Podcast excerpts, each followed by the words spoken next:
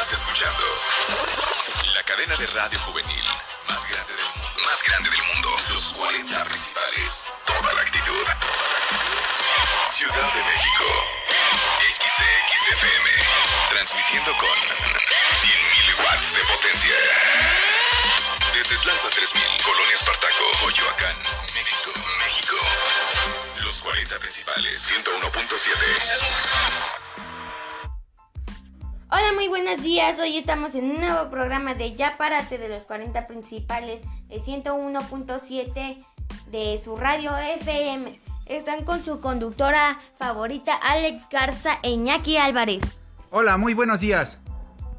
Bazooka Joe. Buenos días, grupo. Y Facundo. Buenos días, ¿qué tranza, bandita? Hoy vamos a hablar del tema de los cuidados del medio ambiente. Para mí los cinco puntos mm, principales del cuidado del medio ambiente que debemos enseñar los papás a los hijos son... A ver, Iñaki Álvarez, ¿tú qué opinas? Hola, yo les voy a dar unos tips para enseñarle a los muchachos a separar los residuos de acuerdo con sus características. Para ello existen de diferentes colores, pónganse muy buzos con eso, para identificar los materiales que se deben depositar en cada uno. La caneca azul debe de ser con plástico como bolsas y botellas. Deben estar completamente limpias al depositarlas, nada de mandarlas sucias. La caneca verde, residuos orgánicos como restos de comida, envolturas de alimentos y servilletas. La caneca gris, papel y cartón que no deben de estar mojados o arrugados, como hojas de cuaderno, carpetas, cajas, etc. A ver, Bazooka, ¿tú qué opinas de crear en ellos el hábito de reutilizar? Hay que mostrarles cómo volver a dar uso a materiales. Realiza con ellos diversas manualidades. Utiliza los respaldos en blanco de las hojas imprimiendo por ambos lados. Haz recipientes con botellas de plástico para sembrar plantas o guardar lapiceros. Ah, esa es una muy buena idea. A ver, Facundo, ¿tú qué nos dices del cuidado del agua?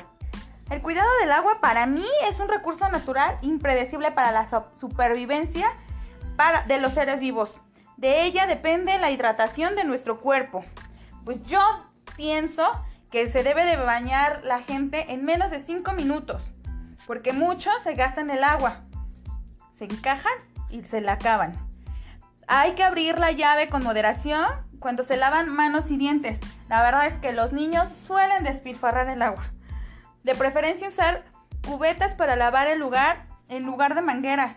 Muchas veces ocupamos la manguera y andamos tirando el agua. La verdad creo que no va.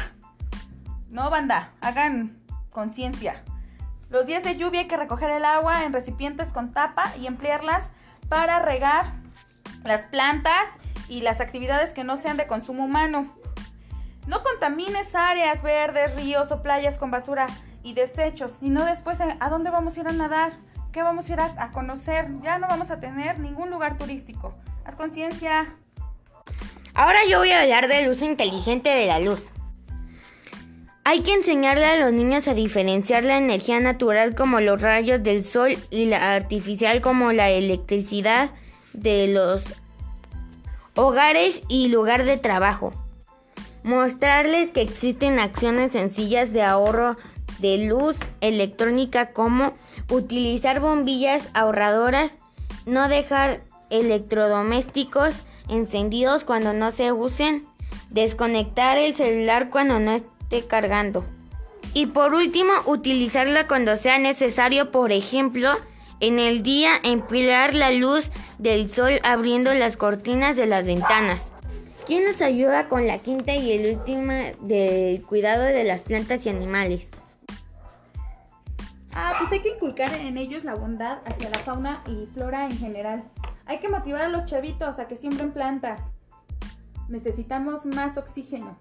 Enseñarles a tratar a los animales con cariño. La verdad a mí no me gustaría que me dejaran todo el tiempo encadenado y sin que me dieran, me sacaran a pasear y luego que no me den de comer, pues qué gacho, ¿no?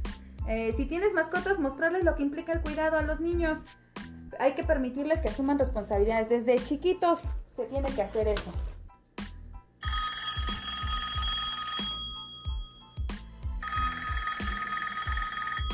Claro, amiga, ¿es esta?